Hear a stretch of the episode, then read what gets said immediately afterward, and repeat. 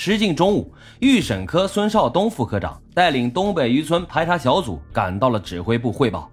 调查中，群众反映，该村的二十八岁木匠盖周的身高、年龄、个性特点、抽民风牌香烟等习惯均符合排查对象的条件，且此人表面上老实本分，暗地里面行为诡秘，值得怀疑。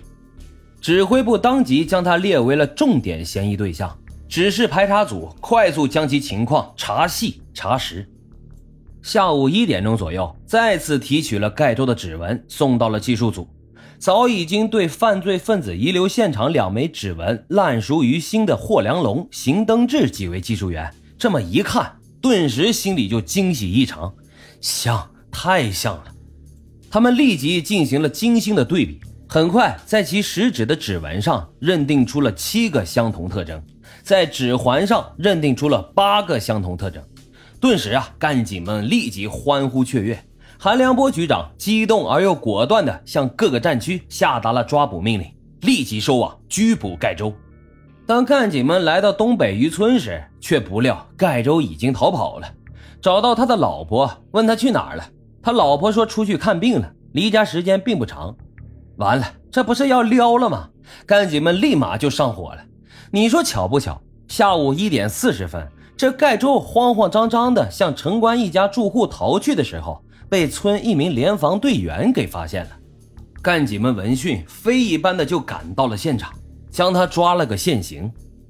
经过搜查，发现在家中和他父亲的家里。收获到了他作案时穿的双星牌旅游鞋，还有被害人的手表以及各种随身物品。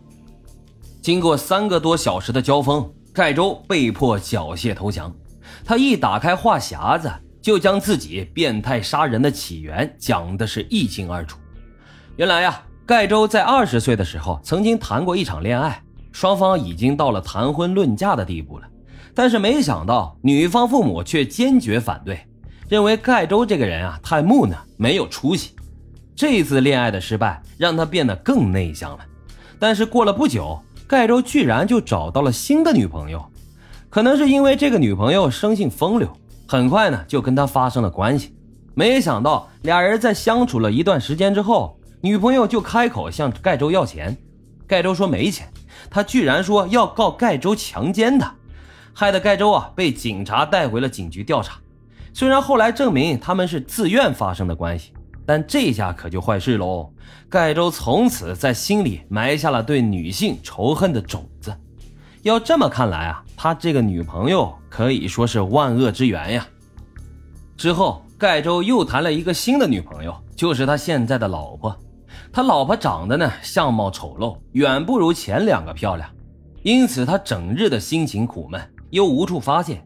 再加上自己的岳父岳母对他态度很差，经常在言语上刺激他，导致他逐渐心里就失去了平衡，认为自己啊这辈子过成这样了，就是被女人给毁的，有机会一定要报复女人。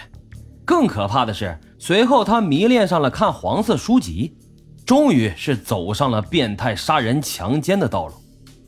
他先后在一九九零年十一月十八日深夜，一九九一年一月二十日夜。和一九九一年三月二十九日夜作案三起，奸淫虐杀了三名无辜的女性，又在一九九零年的十月强奸虐待了一名女性，可以说是罪大恶极。经过审判，盖州被依法处以死刑，剥夺政治权利终身。一九九二年一月，盖州被押赴了刑场，执行了枪决。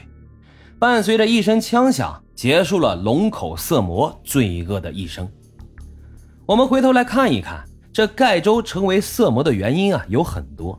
那个诬陷他的女朋友虽然是导火索，但是老白认为啊，他自己的心态不正才是根源。